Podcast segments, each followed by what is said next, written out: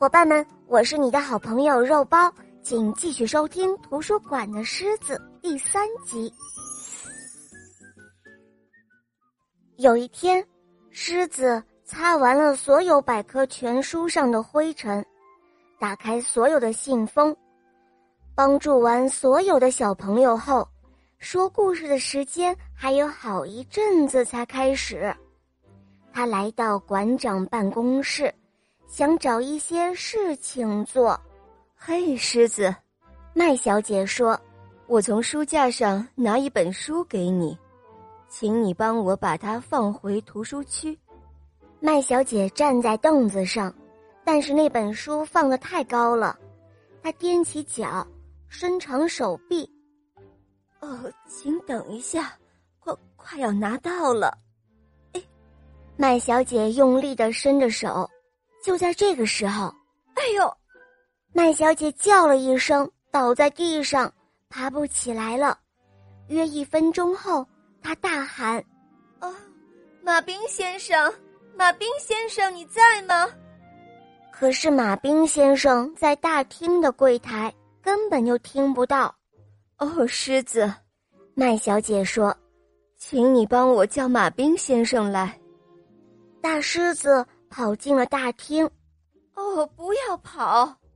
麦小姐在后面喊道。这时候，大狮子把两只巨大的前掌搭在柜台上，他盯着马兵先生看着。啊，走开，狮子！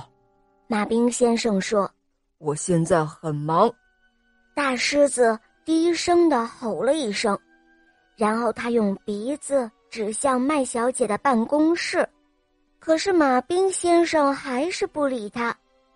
狮子实在是没招了，只好盯着马兵先生的眼睛，张大了嘴巴，吼出了生平最响亮的声音：“嗷！”的一声。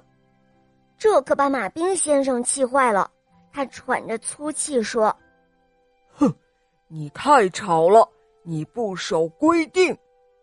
接着，马兵先生快步走出大厅，大狮子没有跟上去。他知道自己违反了规定，他知道违反规定的后果。他低着头，往大门口走去了。马兵先生没有注意到大狮子走了。哦，麦小姐，麦小姐。他边走边叫：“那头大狮子，它违反规定了！狮子，它违反规定了！”